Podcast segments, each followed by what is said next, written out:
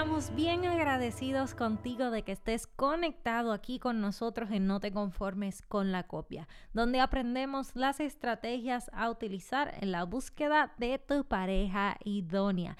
Y queremos invitarte a que te unas a nuestra familia buscándonos por Linaje Escogido Music en todas las redes sociales. ¿Qué podrás encontrar ahí? Nuestra música, videos, prédicas y mucho contenido que de seguro será de edificación para tu vida. Hay muchas copias en el mundo. Solo con Dios encontrarás la pareja original. Bendiciones a todos y bienvenidos a un programa más de No te conformes con la copia y hoy en uno muy especial donde estaremos hablando de un tema, mira, que normalmente no se habla así eh, todo el tiempo en nuestras iglesias y que no lo hemos hablado anteriormente, pero lamentablemente es algo que está pasando y se está infiltrando en nuestras iglesias. Pero primero quiero preguntarle a mi querido esposo, ¿cómo tú te sientes, mi vida? Me siento muy bien, me siento agradecido de Dios y eh, listo para tener esta conversación y platicar acerca de lo que es el matrimonio, esa, unión, ese pacto divino que se hace y, cómo, cómo, se puede eh, mejorar ah, la perspectiva ah, de los creyentes acerca de tal unión. Entonces, lo que nos lleva a decirles de que vamos a estar hablando en, en este momento. Entre nosotros los cristianos se está infiltrando el que veamos con buenos ojos el convivir antes del matrimonio aún siendo cristianos. Entonces, eh, nos llamó mucho, mucho la atención un estudio donde estuvo revelando que el 58% de la población eh, de raza blanca, cristianos evangélicos, piensan que está bien convivir antes del matrimonio.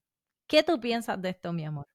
Pienso que es alarmante, pienso que eh, la perspectiva de, de la sociedad de, la cultura, de lo que vemos en Hollywood, en las películas, lo que se escucha en la música, creo que está afectando a los jóvenes. Están siguiendo una fórmula o un ejemplo que, que no es bíblico, es antibíblico, convivir, porque produce pecado. Sabemos que eh, es inmoralidad sexual, es, fornicación cuando se convive. Aunque hay personas que dicen, no, se puede convivir sin hacer nada, pero vamos a ser honestos, vamos a ser este, francos. ¿Por qué exponerse a esa tentación si, eh, si tenemos el ejemplo de lo que habla las escrituras, de lo que se nos ha enseñado eh, tradicionalmente, ¿verdad? que el matrimonio eh, y, convivir debe ser entre esposa y esposo. Y entre el esposo y la esposa y no se debe hacer antes de, tomar o antes de, formalizar, ¿verdad? De, casarse porque se está, eh, you're starting on the wrong foot. Está empezando en el pie equivocado. Y, el fundamento de esa relación, ah, en vez de ser Dios y la voluntad de Dios, lo estamos, um, we're, doing it our own way. Estamos viviendo a nuestra manera, a nuestra voluntad. Vamos a ver qué resulta de esta, de esta decisión. Vamos a ver si somos compatibles. Vamos a ver si si esto no, no brega, si nos enseña si, si podemos lograrlo. Y creo que están muchos equivocados, eh, evangélicos, cristianos, que piensan que, esto es una buena idea. Realmente creo que es antibíblico y todo lo que va en contra de la, palabra de Dios eh, no es una buena idea. Así mismo es y que realmente para mí es una alarma totalmente. Yo creo que es algo, un tema que no se toca comúnmente en nuestras iglesias y que debemos enfrentar y debemos educar y debemos eh, no solamente a los jóvenes o a los solteros que estén pensando en esto, pero también eh, las personas divorciadas que deciden rehacer su vida y que dicen, ah, ya me fue mal una vez, déjame convivir, a ver cómo me va ahora y luego de eso decido si me caso o no, aún siendo cristianos. Pero también esos padres que, que piensan que esto está bien. Este, hubo un momento dado donde eh, supe de, de una persona que, que decía, yo prefiero que mi hija se vaya a convivir con, con el muchacho del que esté enamorada, vea si le va bien o no, y luego, si no le va bien, pues eh, cada cual por su lado, y si le va bien, pues perfecto, se casan.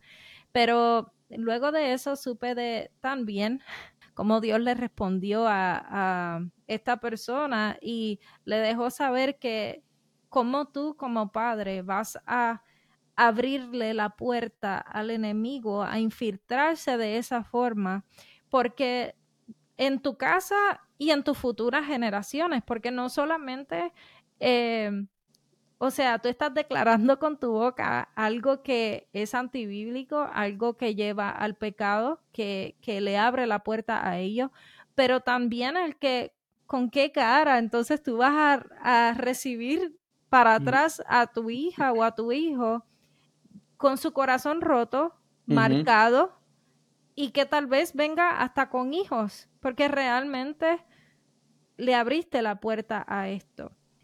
Y, que seas tú el que como padre o como madre eh, le abras la puerta a esto, es algo que no deberíamos permitir. Sí, hay, personas que piensan que convivir, que, que, hay unos beneficios, por ejemplo, se puede ahorrar dinero, se puede aprender de la pareja cuáles son sus gustos y sus dislikes. Pero mi pregunta es, entonces, ¿para qué existe el noviazgo? El noviazgo no es para eso mismo, para, para aprender de tu pareja, de, de hacerle las preguntas necesarias, de de, orar, de prepararse para hacer las cosas bien en vez de exponerse a, este pecado que es la fornicación. Quiero citar un verso que me llamó la atención que se encuentra en Primera de Corintios 7. Primera de Corintios 7, el apóstol Pablo le está hablando a, a los corintios y le dice, eh, el verso 2. Voy a leer el verso 1 para que tengan el contexto. Dice, paso ahora a los asuntos que me plantearon por escrito. Es mejor no tener relaciones sexuales. Verso 2 dice, pero en vista de tanta inmoralidad, y eso es inmoralidad sexual, cada hombre debe tener su propia esposa y cada mujer su propio esposo básicamente él está diciendo, eh, ¿verdad? E, es, bueno que, uno pueda eh, tener el tiempo para dedicarse a los asuntos del Padre Celestial, pero a causa del pecado que existe, eh, es mejor tener tu esposa y no quemarse en, en las tentaciones. Es mejor tener tu esposo y no pasar, ¿verdad? Por la prueba y, fallar. Entonces, lo que él está diciendo aquí en el verso 2, deben tener, eh, deben estar casados. Esposo, esposa, son títulos de casados.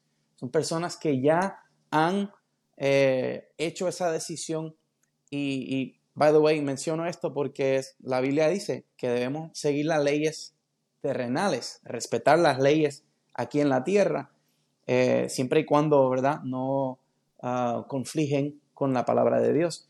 Este, y, hay un proceso legal que hay que pasar. para casarse, ¿verdad? Hay que sacar una, una licencia, eh, hay, que pagar un, un, fee, una tarifa, se dice. Eh, there's a process, hay un proceso que uno tiene que, que pasar. Hay que ir al frente de un juez, etc.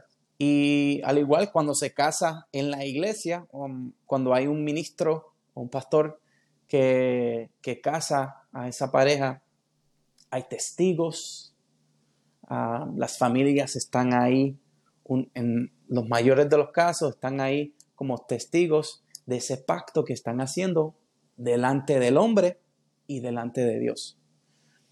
Y eso, de esa forma, este, nosotros debemos, como tú dices, educar a los jóvenes. E, ese debe ser la meta, ¿verdad? Eh, casarse para después entonces formar un hogar y, y tener el respaldo de Dios en ese hogar. Yo estoy totalmente de acuerdo y entiendo que tal vez la excusa es pues es que quiero conocerle más. Y como bien tú dijiste, debemos hacer, esa es la meta durante el noviazgo, conocerle. Pero no solamente eso, es que algo bueno a destiempo puede, puede tornarse en una maldición. Este, asimismo pasa con, también puede pasar con conocer algo de tu pareja a destiempo, también puede ser contraproducente, también puede ser algo malo. Lo que me refiero es que según eh, uno, se, uno está en el noviazgo, luego uno se casa, uno va conociendo ciertas cosas, ciertas cosas, y cada uno de nosotros vamos evolucionando como pareja y como individuo. Y que, y cada vez que uno va, va pasando el tiempo, es como si nosotros fuéramos unas palmeras, como nos compara en la palabra, de que nuestras raíces van siendo más profundas y más profundas al pasar del tiempo y nos dan cierta tolerancia para eh, manejar cualquier problema que venga eh, o manejar cualquier cosa que vayamos conociendo de nuestra pareja de una forma distinta. Ahora, mm. si uno eh, brinca esa etapa, brinca las etapas, no vamos a tener las la tolerancia o las raíces completamente profundas para poder manejar, poder manejar ciertas cosas que no sabíamos de nuestra pareja o ciertos problemas que vengan a la relación y qué va a pasar. Automáticamente eh, se separan. Es como que, ah, no, con eso sí que no, yo me voy. Entonces, de cierta forma, en vez de ayudar, desayuda, porque realmente es como si tuviera la puerta de entrada, pero justo al lado de la puerta de entrada de tu casa tuvieras la puerta de salida. Y es como que en cualquier momento yo agarro mis paquetes y me voy. Y te da ese sentido de que en cualquier momento lo pierdo. En cualquier momento la pierdo. Y tú te sientes inestable. Pues entonces si tú personalmente te sientes inestable, ¿cómo se van a sentir tus hijos, si llegas a tener hijos con esa persona, también van a sentir la inestabilidad. Y mm. también, eso trae otro punto de... Precedente. precedente. ¿Cómo esos hijos se van a sentir cuando crezcan, se encuentren en la misma situación que tú estabas y, tú y, y te digan a ti, pero es que si tú lo hiciste, yo también lo puedo hacer? Ya. Así que es la excusa perfecta para que no puedas refutarle y tengas que decir, pues ni modo, con la misma piedra que yo me tropecé, te vas a tener que tropezar tú en vez de evitarla por completo. Ya, se convierte en un, en un ciclo vicioso. Y realmente eso es algo que, que puede traer fracaso en el matrimonio. Creo que cuando una pareja se, se aman, se respetan, deben tratar de hacer las cosas bien.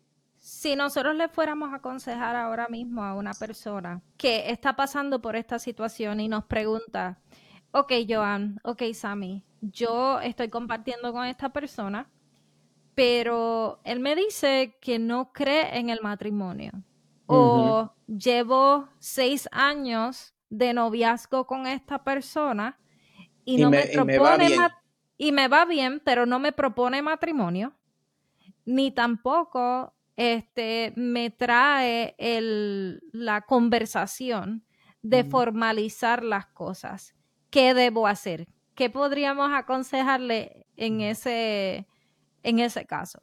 Bueno, creo que la mejor, el mejor consejo para una persona está viviendo esa, situación es buscar eh, consejería eh, de su pastor para hablar de, del tópico. Maybe sit down with somebody like that and, and have them discuss like, like why are you not, por qué todavía no se han casado.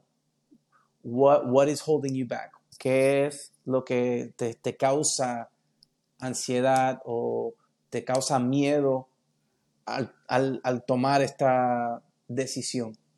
Y creo que al tener esa conversación con un pastor o con un consejero, pueden llegar a, un acuerdo o pueden, pueden tener mejor entendimiento y quizás trabajarlo, tomar los pasos necesarios para llegar al, matrimonio. Eh, yo creo que, que me encanta tu sugerencia de buscar un intermediario yo creo que hay, hay conversaciones que a veces no tenemos la valentía de enfrentar o de tener a solas con nuestra pareja en el noviazgo. Y, que tal vez en ese punto, si es en el caso de esa persona que ya esté años con esta pareja y no le habla de eso, pues buscar un intermediario si es que no te atreves a, manejar la situación.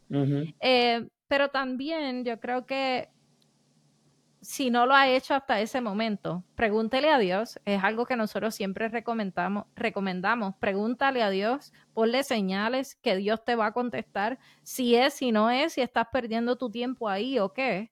este, y que, porque tampoco sabemos si es que la persona eh, no ha hablado de ese tema de matrimonio o te proponga convivir sin proponerte matrimonio, porque no se quiere casar, no cree en el matrimonio, o que simplemente no tiene la suficiente confianza como para decir, este, o apostar, como, como nosotros decimos, o apostar por esa relación porque esa te ve para el resto de la vida eh, en su vida, valga la redundancia.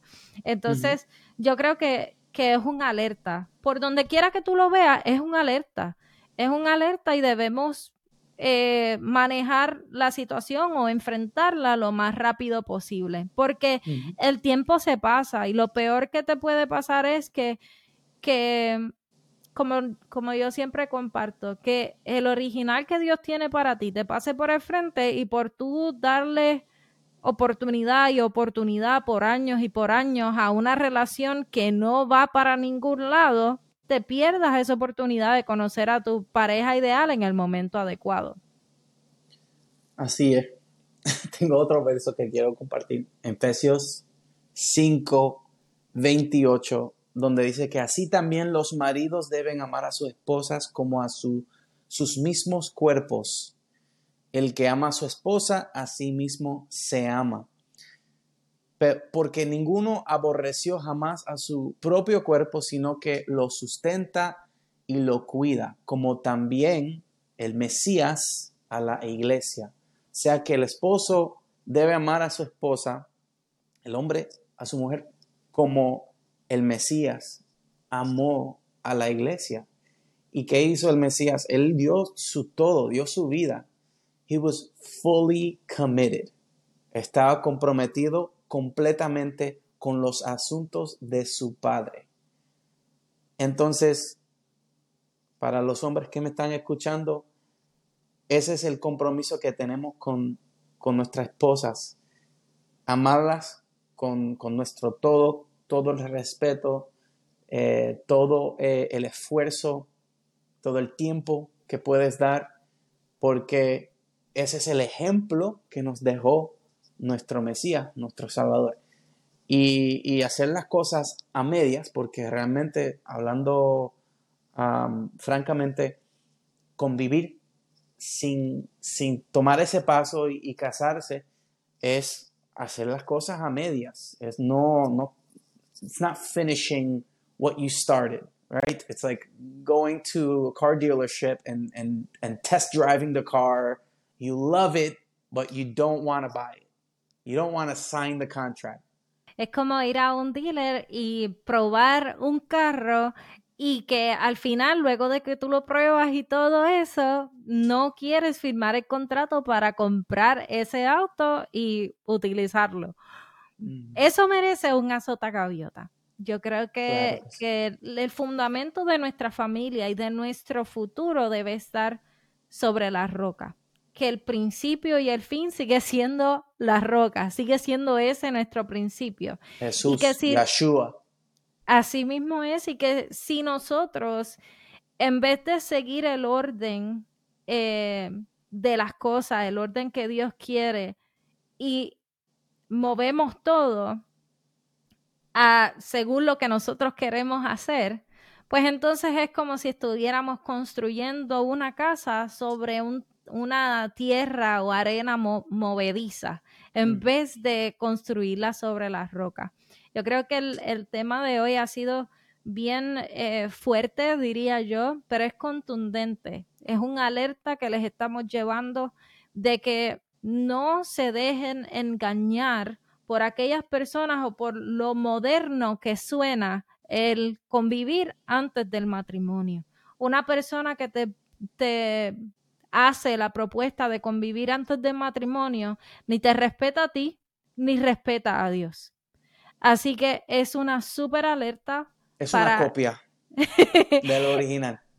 Así mismo es. Y es una copia del plan original que Dios tiene para ti, de lo que Dios quiere que tú hagas. El que tú, yo le hablo a las mujeres, ¿verdad? El que tú le dejes esa honra a tus padres de salir de tu casa casada, de tener esa, esa experiencia de, de caminarte al altar, de acompañarte, de celebrar contigo es una, como si fuera una graduación, no para ti, es una graduación para tus padres, de que hicieron el trabajo que Dios quería que ellos hicieran en tu vida.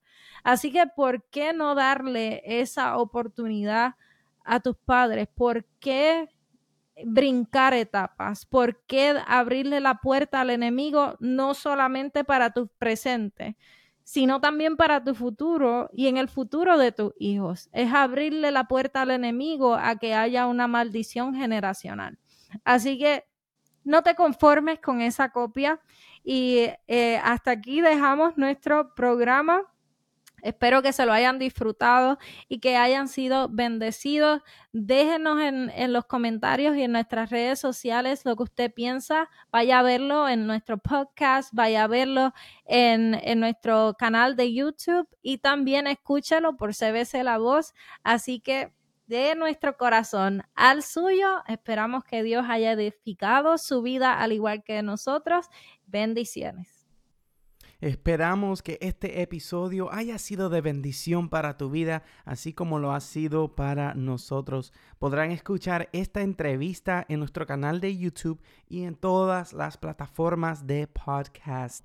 Si disfrutas de este contenido, por favor dale like, compártelo y únete a nuestras redes sociales. Somos Joan y Sami de Linaje Escogido y este es tu programa No te conformes con la copia